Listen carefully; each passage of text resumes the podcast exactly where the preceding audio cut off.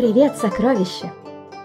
Если мы путешествуем по Китаю, а мы путешествуем, значит должны придерживаться правил и обычаев этой страны. Ты же уже знаешь, что китайцы очень уважительно относятся к старым вещам. Это может быть древняя легенда, которая передается из поколения в поколение, а может быть старая циновка, которая с течением времени становится волшебной, поднимает своего владельца в воздух и носит в облаках. Ты спросишь, а что же маги и волшебники? Есть они в Китае? Очень много. Бывало, идет какой-нибудь крестьянин на рынок и встретит незнакомца, поговорит с ним, а потом оказывается, что это был бессмертный дух, который ходит по стране и прямо обожает общаться с людьми. Хорошо, а наоборот, может ли простой человек попасть на небеса? Есть одна сказка об этом. Вот, послушай. Далеко, далеко в небесах был небесный дворец. Жил в том дворце Шаньсянь, божественный святой, или еще их называют бессмертными старцами, потому что однажды такой старец отведал волшебное снадобье, которое и даровало ему бессмертие. И вот у того Шаньсаня было семь дочерей, уже довольно взрослых, Старец очень боялся, как бы дочери не стали думать о земной жизни, а больше всего боялся, как бы они не стали искать женихов в мире людей. Поэтому Шаньсянь держал дочерей в строгости, не позволял им гулять к краю неба, сидели девушки в заперти и скучали. Самой младшей из них было 18 лет. Ее звали Цидзе, и был у нее очень тонкий слух. И вот однажды как обычно, скучает она во дворце и слышит далеко-далеко, не иначе как на земле, кто-то играет на флейте. И так прекрасно играет, заслушаться можно. Захотелось Цидзе узнать, кто же это. Позвала она своего верного друга, пятнистого оленя, чтобы сквозь просветы в облаках посмотреть на землю. А на земле в это время была весна – в мире людей зеленели ивы, наливались соком персики. Юноши и девушки смеялись и пели песни, пропалывая поля зеленой пшеницы. А кто же... Да вот же! Под развесистой ивой у реки сидит юноша и играет на флейте. Посмотрела на него Цидзе и влюбилась. Пятнистый олень, который, конечно, тоже был небесным, а значит волшебным, понял чувства девушки и говорит – «Посмотри, Цидзе, как хорошо у людей!» Девушка согласилась и кивнула. «Посмотри, какой красивый юноша, Цидзе! Нравится он тебе?» Девушка покраснела и ответила. «Нравится-то нравится, но я ведь не знаю, какой он человек, хороший или дурной». Тогда олень предложил.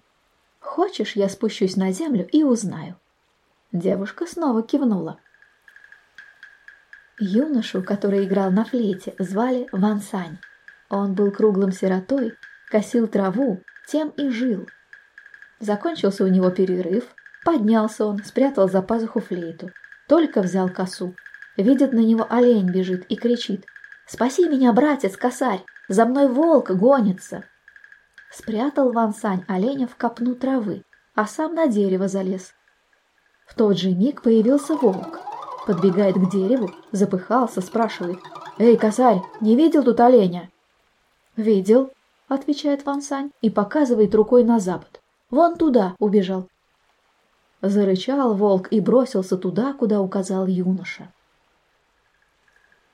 Олень вылез из копны, поблагодарил Ван Саня и спрашивает, большая ли у того семья. «Один я на белом свете, один ложусь, один стою. «Отчего же ты не женишься?» – допытывается олень. «Да кто ж за такого бедняка пойдет?» – смеется Ван Сань.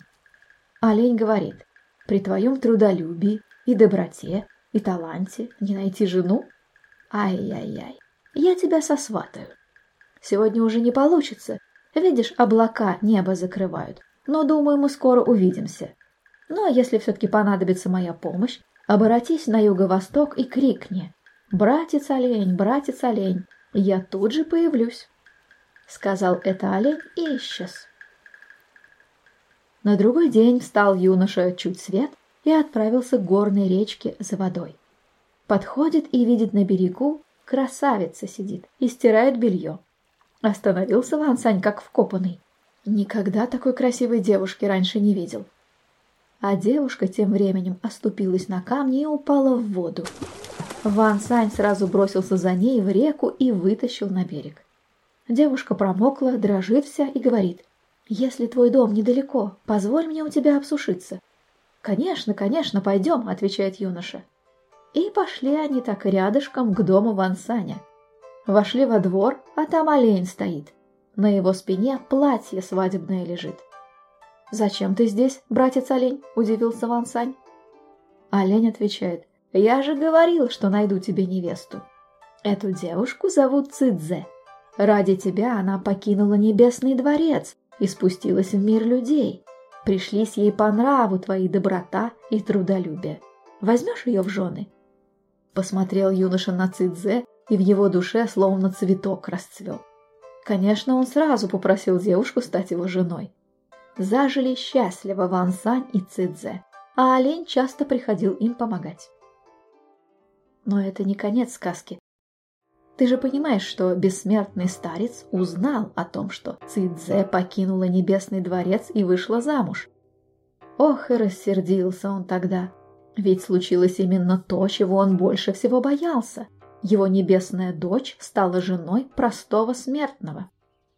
Дождался старец, когда Ван Сань уйдет в поле, спустился на землю, схватил свою дочь и умчался на небо. И заточил Цидзе в небесной тюрьме. Вернулся Ван Сань домой, нет любимой жены. Повернулся юноша на юго-восток и позвал «Братец-олень! Братец-олень!» Тут же появился перед ним пятнистый олень и рассказал юноше, что его жену забрал отец, бессмертный старец, и запер в небесной тюрьме. Не печалься, Ван Сань. Послушай, что передала тебе Цидзе. Ты должен посеять гаолян. Гаолян – это такое злаковое растение. И хорошенько за ним ухаживать. Гораздо лучше, чем в прежние годы. А когда гаолян созреет, не снимай его весь, Оставь на поле самый толстый стебель. За ночь он вырастет до облаков. По этому стеблю ты поднимешься на небо и доберешься до небесного дворца, где вы и встретитесь с Цидзе. А пока не вырос Гаолян, она просила, чтобы ты играл каждый день на флейте, а то она очень по тебе скучает. Поднял юноша голову, посмотрел на небо, взял флейту и заиграл. И Цидзе в своей небесной тюрьме услышала эту мелодию, и легче ей стало. Значит, Ван Сань помнит о ней. Ван Сань сделал все, как говорила Цидзе.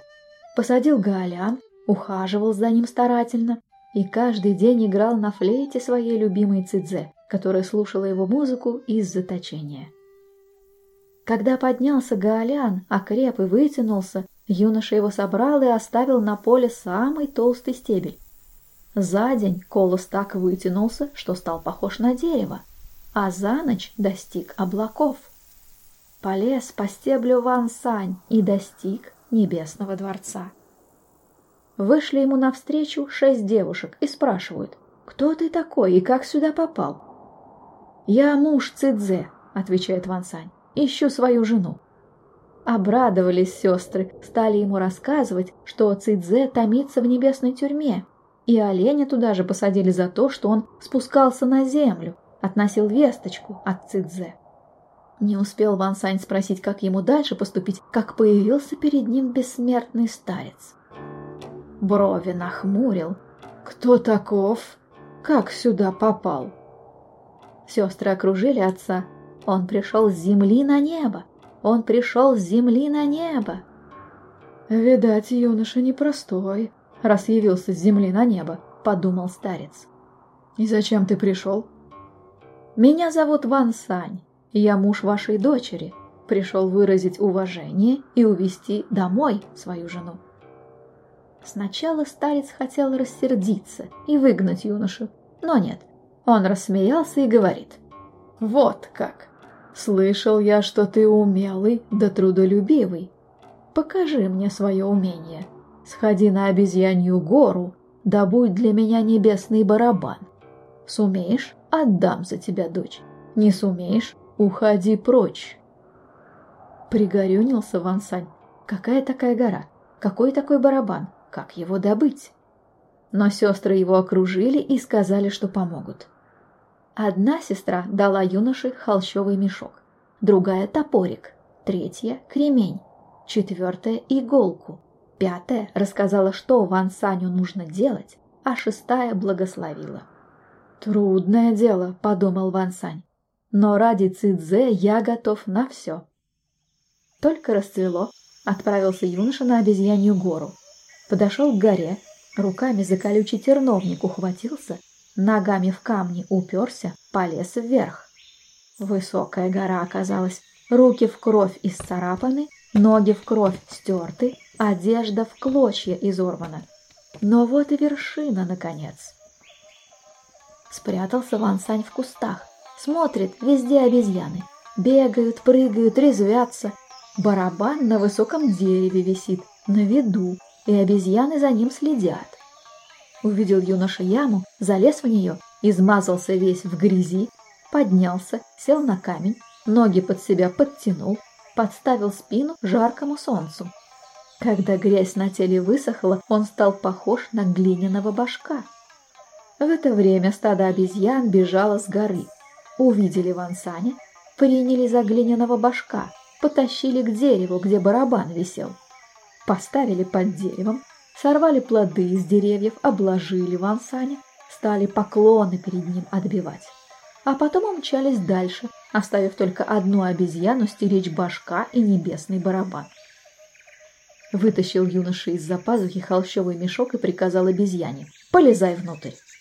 Она, недолго думая, ведь сам божок приказал, прыг в мешок. Ван Саня раз и завязал мешок. Попалась. Сорвал он с дерева барабан, закинул его себе за спину и пустился на утек. Обезьяны сразу пропажу почуяли, побежали за ним. Видит Ван Сань, догоняют его обезьяны вынул топорик и бросил позади себя. В миг водная река разлилась, дорогу обезьянам преградила, а они вплавь, шлеп-шлеп-шлеп лапами по воде. Бежит Ван Сань, обезьяны его снова догоняют. Достал он кремень и бросил позади себя. В миг гора высокая за ним выросла, преградила путь обезьянам. А они, зная себе, карабкаются по горе и снова бегут за юношей. Достал тогда Ван Сань иголку и бросил позади себя. И выстроились за ним острые скалы, острые как ножи. Не забраться на них обезьянам. Убежал от них Ван Сань. Вернулся в небесный дворец, а его старшая сестра встречает, подает хлопковую коробочку с ватой и говорит «Закрой свои уши, Ван Сань, и найди крепкую палку». Так он и сделал. Положил вату себе в уши и нашел крепкую палку. Сидит во дворце бессмертный старец и посмеивается. Ловко я придумал. Не вернется Ван Сань с горы. Разорвут его обезьяны. Только подумал и входит Ван Сань, несет барабан на спине. Удивился старик. Но ничего, думает, звук барабана еще ни один человек не выдержал. «Давай-ка проверим», — говорит старец, — «действительно ли это небесный барабан?» И как ударить своим посохом по барабану. Дон! Деревья во дворе закачались, плоды с них посыпались. Ну, думает старец, оглушил я его до полусмерти. А Ван Сань стоит спокойно, плечами пожимает. Не слышу ничего, стукни-ка еще раз. Стукнул снова старец своим посохом по барабану. Дон! Задрожали стены, а Ван Сань только плечами пожимает. Не слышу, мол, ничего. «Ну, гляди», — говорит старец, и два раза в барабан бьет «Дон, Дон», да так, что у самого голова затряслась. «Э, не умеешь ты бить, дай-ка я сам». Достал Ван Сань палку, которую нашел, и давай по барабану колотить.